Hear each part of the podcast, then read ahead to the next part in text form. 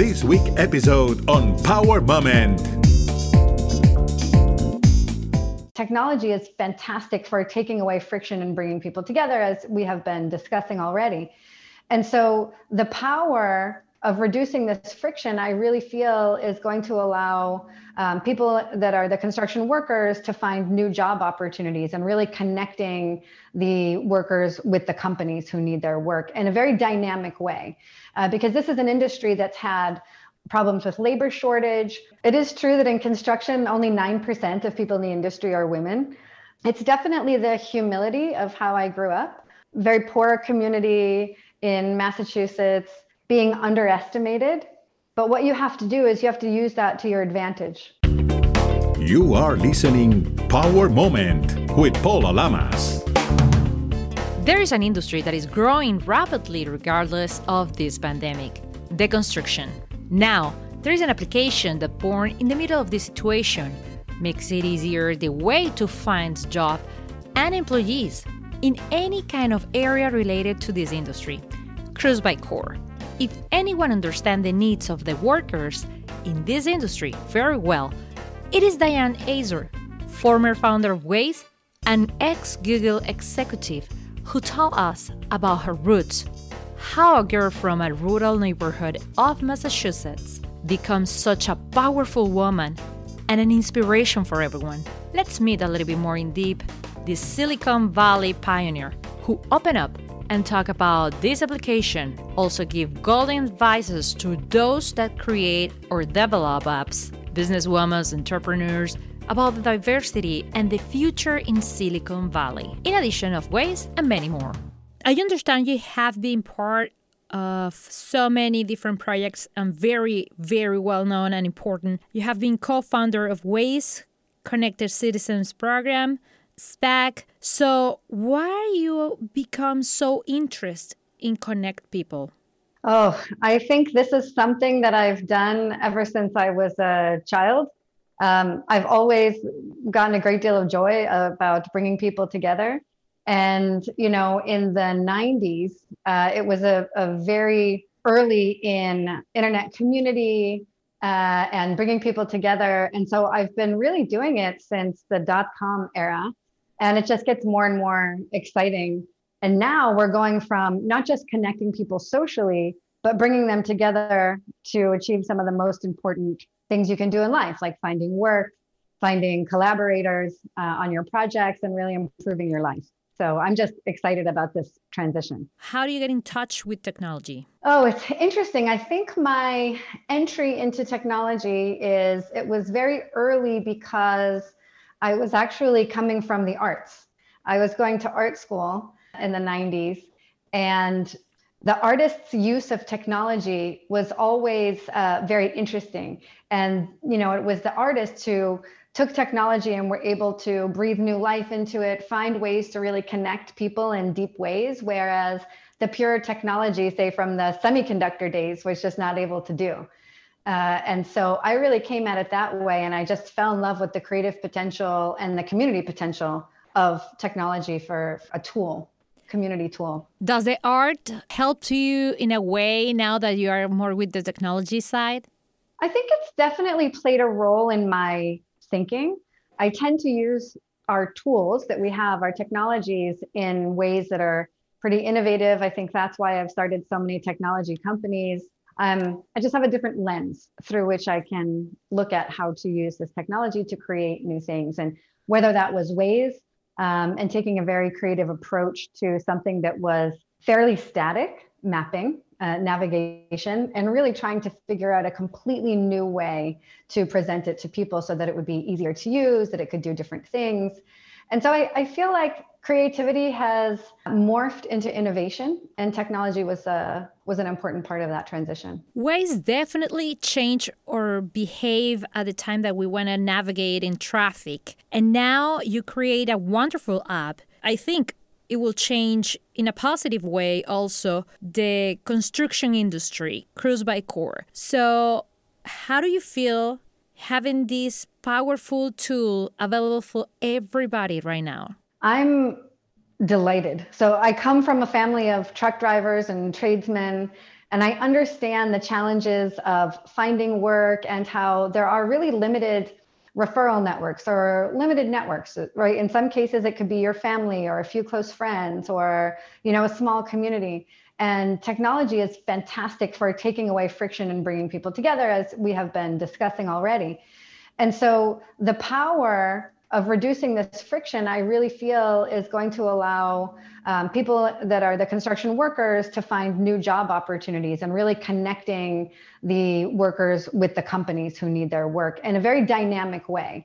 Uh, because this is an industry that's had problems with labor shortage. It's an industry that's had problems with high turnover. And if people can make sure they're getting the right amount of money for their work, um, that their skills are being appreciated, that they understand how much they should be getting paid, and they have options, you know, to to reach more um, more job potential. Then it's got to be good for everyone. And there's 180 million people working in construction around the world. So it's a problem that I, I'm really excited to be trying to make a dent in. Right now, we can use Waze pretty much everywhere around the world. So are we going to be able to use Crews by Core also globally, or is just in the United States right now? We definitely have global aspirations. I mean, if you look what I, I did with Waze, I started the US office in 2009. We very quickly went into Latin America.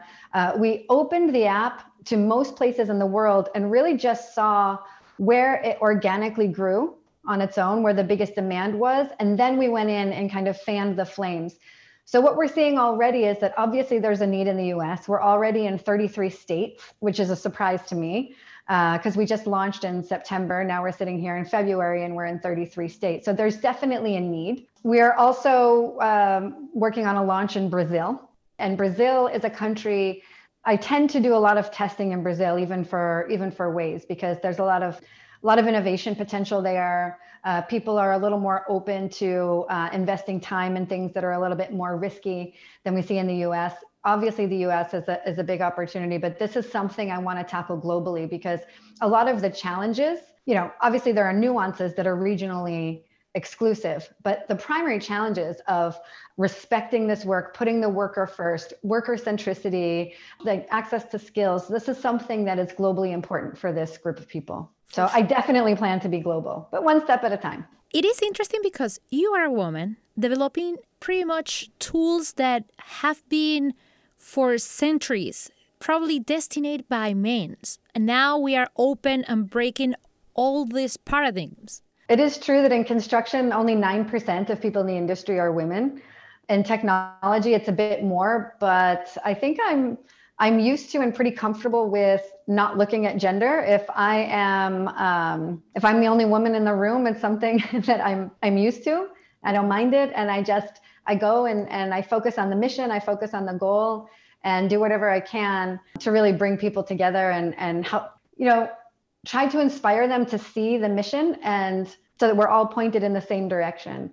And, and by the way, that is a, a traditionally more feminine skill, mm-hmm. you know, to inspire and to bring people together. So probably the combination of the hard technology that I bring to the table, plus the openness that I have to listening to people that are already in the industry, and really a deep desire to solve their problems. I guess that uh, allowed people to embrace me and be, you know, welcome me into the industry. It's been fantastic. The industry has been very welcoming to me and to Crews by Core don't take me wrong, but I love this this topic when we talk about genders because it's so many women by themselves in a room full of men, and it's not easy. Not everybody know how to handle the situation. So, if you don't mind, what would be your advice for those women that they don't know how to deal with certain things by the time that they have to work just with a team of men? You know, Paula, it's interesting. I've been doing this for 30 years. And if I think back to when I first found myself being the only woman in the room, I really had to do a lot of self talk.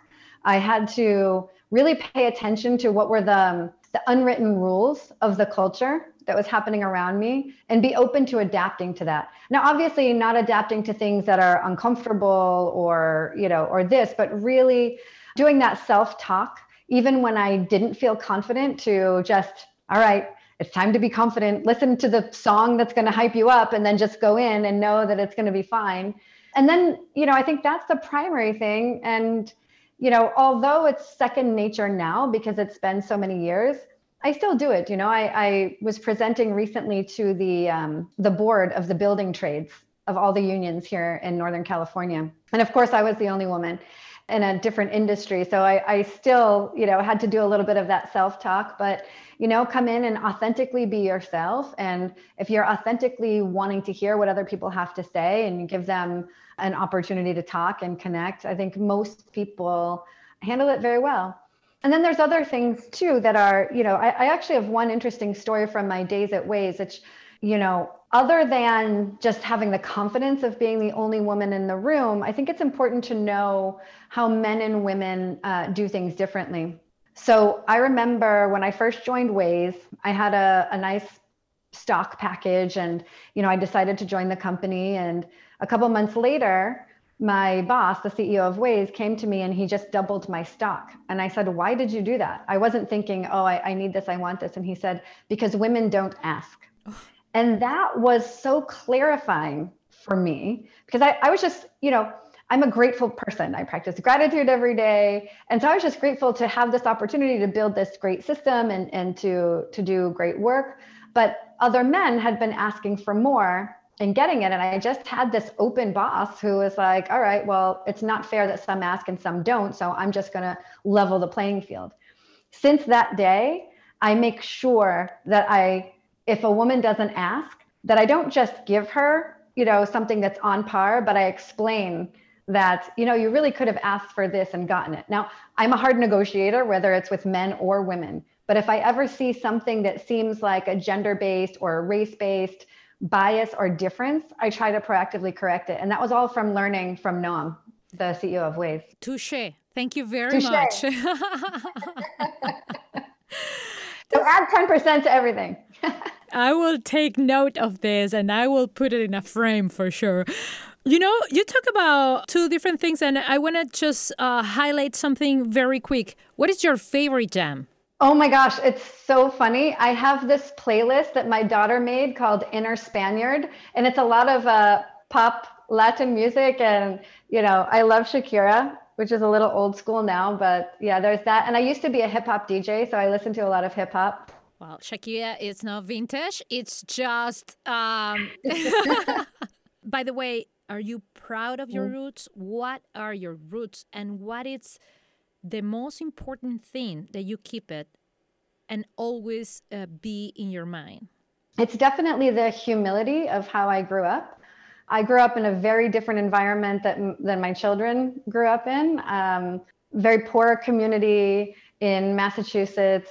Uh, my father is from the Philippines. My mother is American, uh, but there was a lot of struggle growing up, and that's something that will never leave me. You know i mentioned gratitude before and so these these very humble financial roots and understanding what that did to my confidence right? I mean it, it doesn't just mean that it's harder to get the job. It means that you don't have as much confidence to go out and take those risks.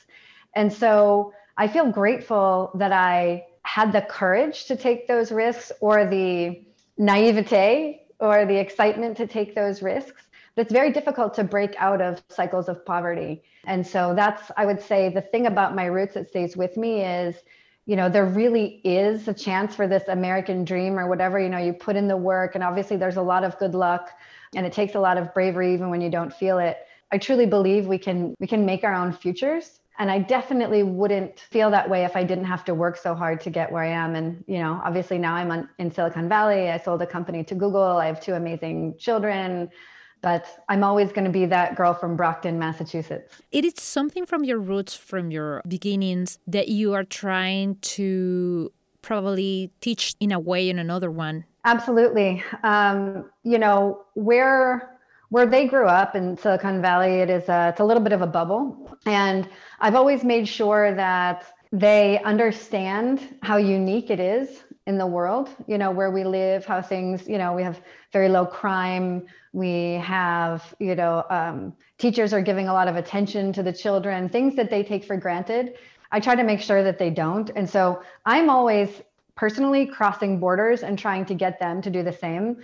I've been to Gaza, I've been to Eastern Kentucky, I've been to um, I have a, a, venture fund with Lupe Fiasco that's only in um, in nine inner city neighborhoods in the U.S. Venture out to see the people and connect with the people who can't venture to you. And this is a lesson I've really tried to teach them, and and I and I bring them with me whenever I do these activities, so they feel comfortable in any environment.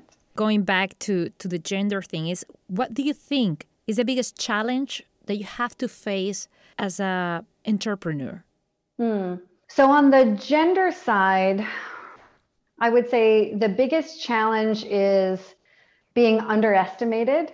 But what you have to do is you have to use that to your advantage. So, in, in any encounter, if you know that you don't come off with the same amount of bravado as your male counterpart and you don't want to because you want to be authentic, you have to use that to your advantage, right? So, if somebody underestimates you, then what can you do with that? Are they willing to help you? Are they going to be surprised when you pull out some kind of amazing deal?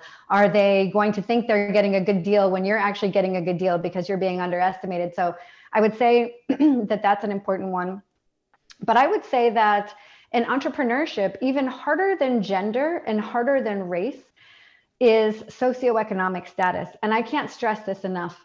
You know, the privilege that comes with with money, the access that comes with money, the opportunity that comes with money, the confidence, this soft feeling that you deserve more that comes with money is something that's very, very hard for people to crack. And so I just wish that, you know, that we'd really focus on how we can get to some kind of income inequality, opportunity equality. And I really think that that's the biggest disadvantage. It's, it's actually socioeconomic from an entrepreneurship perspective. As a Silicon Valley pioneer, how do you think is doing in general Silicon Valley in order to support the diversity or the communities? um, I'm trying to think of a diplomatic answer. The diplomatic answer is we need to do better. There are some really good parts of the culture here uh, in Silicon Valley. One is that we embrace risk that we do try to think big. And so big things do happen. I mean, on the whole, people here have good values, they are mission driven, uh, but they're a little out of touch. And so what happens when you're out of touch is you say, okay, we need to improve the diversity uh, inside of our companies. They don't know what to do. They don't know how to do it. So they may, you know, change their the way that they recruit to bring in other people but then you might find that okay at the executive ranks the numbers still don't make sense. Or at the board level it still doesn't make sense. I think we can do a much much better job of going outside of our bubble uh, and into areas looking for new talent. And by the way we all know that diversity means it's better for business, right? Mm-hmm. Other ways of thinking, debate, pushing products forward. I find so much innovation in the neighborhoods that I go to for a neighborhood startup for my fund. And I'm just as an innovator always looking for the new and and I I want to see Silicon Valley do a much better job. You know, this year with all of the Black Lives Matter and with COVID, you've seen people really come out and and take a stand and be more supportive. But I want to see how those numbers continue to play out next year, in two years, in five years. I'd like us to do better. How do you see the technology in general or Silicon Valley going forward in 10 years? Oh, that's a great question. I think what's going to happen in 10 years is that Silicon Valley will still have it'll still be a strong ecosystem that supports entrepreneurship. But I think these trends in remote work are going to be very good for the world. So imagine that Silicon Valley is more like a natural resource that's available for everyone in the globe. And that resource might include money, technology talent, technology training. But more and more as we work remotely, people all over the world will have access to that. And so I imagine a time in 10 years where everyone all over the world will have access to being able to do a deal in Silicon Valley, getting money in Silicon Valley. So it's not just about this place, but about what this place has to offer every place else. So I think it'll be distributed. How do you think this pandemic will help technology in general? Well, for one thing, not to harp on remote work too much, but it is completely changing how we're communicating with one another, where the expectation is that we need to be. I think it's going to be a, dem- democratizing factor, right? Just look at the number of people that are leaving California and going to places that might be more affordable, cities that are more affordable. And they're able to do that now because of remote work. And that's because of the pandemic, right? Now, I'm talking mostly about um, desk workers and technology workers. I just feel like this whole move to remote work is going to um, have a, a, a leveling effect that's very positive. But now let's go back to construction for a second. Not just that we, it's not just the technology workers, it's how are we using technology to make everybody's work better. And you know, this is one of the reasons it's so important to me to be global and not just focus here. Is that I really want to make sure that if we have a tool that works, uh, that we're focused on on getting it out to the people who who need it the most. And that should just be how we work in silicon valley. One thing that we're very good at here is scaling right? When i started at waze there were a couple thousand users. When i left it was 150 million. And it's very rare that you get to build something at that scale right? And then you think about google scale and everything is measured in billions uh, so it's a unique skill we have here. And with that comes a responsibility to make sure that other people have access. So that's something I'm really taking from this culture is to make sure all right who's who's being served by the technology? And yes you have to be a fantastic business. You have to make money otherwise you're not going to be able to have the reach and sustainability. But you have to make sure that what you're doing has some some real benefit in the world. And i don't think that you can do one or the other anymore. You have to do both are you going to keep Crews by Core or are you going to sell it?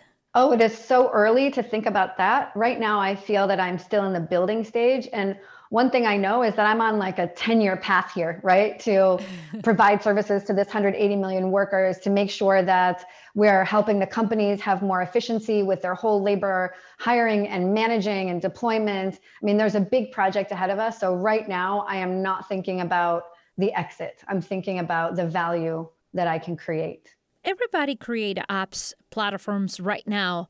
What is the perfect ingredient to have something that could be successful? Great question.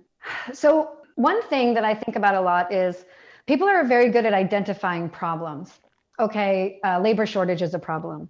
And then all of a sudden you cut to what's the solution? And the solution is the product you're making that is such a complicated path to get from understanding what the problem is to then identifying what's the right solution. And success is totally in that path. And so, one of the most important things for me is what is the user insight? Are you spending time with your customers? Are you spending time with people? And we are crazy about it at Crews by Core. We've talked to over 5,000 workers, like personally, um, with our team. Uh, we have talked to 50 general contractors. And this is not just to close the deal or, you know, we're really out there talking because the insights get deeper and deeper and deeper. And so it's very easy to get a superficial insight, like that's the seed of the idea. But how do you know that it's actually going in the right direction? So I think spending time on the ground with your users or customers, there's no shortcut for that. And then I think the other bit is when you're overwhelmed by a tremendous amount of work, like when you're you have a lot of side projects or you have children, you tend to not continue to look outside of your plan. And it's very important to stay focused, but it's also important to make sure that you're looking at what else is out there and that you're constantly doing it. You're understanding how the industry that you're in is evolving, how other solutions are evolving, uh, because what you don't want to do is come up with one plan early on, and then you're very good at executing against it, and then you're irrelevant in two years. So I would say the combination of staying close to your customer and always be watching what's happening in your industry. Never take your eye off the ball. I think it's more than enough. That was like a kind of master class of what you have to be careful and pay attention to. I was wondering, it is not dangerous to depend so much in artificial technology and everything like applications and, and chips and all these things around it? I mean, that's the age old question of innovation, right? Even look at how many people didn't want cars because horses, they were looking at how to make uh, horses more efficient, right? To make the, you know, they were not thinking about roads and that, that new infrastructure. I know there has to be a balance. I tend to be more toward the innovation side.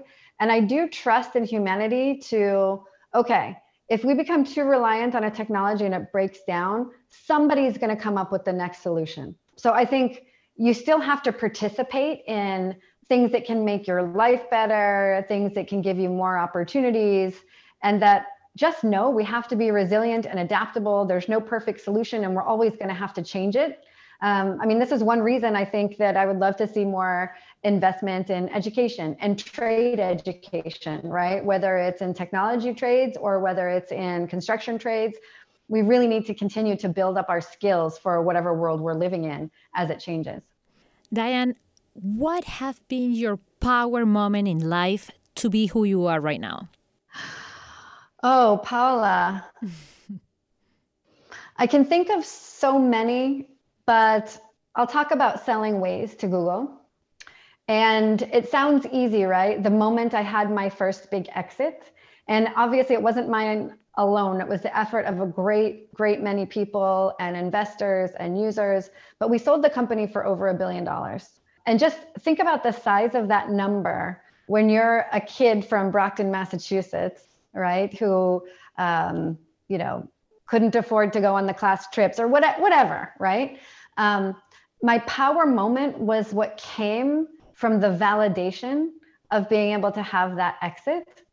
Um, that people cared about the work that I was doing, that it, it was proof. It was proof on a number of levels. It was proof of my work it was proof that you can change the outcome of your life.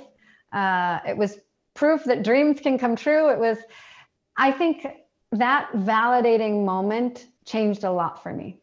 Thank you very much, Diane, for this amazing interview. I believe people will love it. Thank you for your honesty, your good vibe, your advices, and for sure for share all this time with our uh, listeners. Thank you very much. Paula, thank you so much. You're an inspiration. You can follow Power Moment in social media at Power Lamas in Twitter and Instagram. In Facebook, Power Moment with Paula Lamas. This is a GGSI production.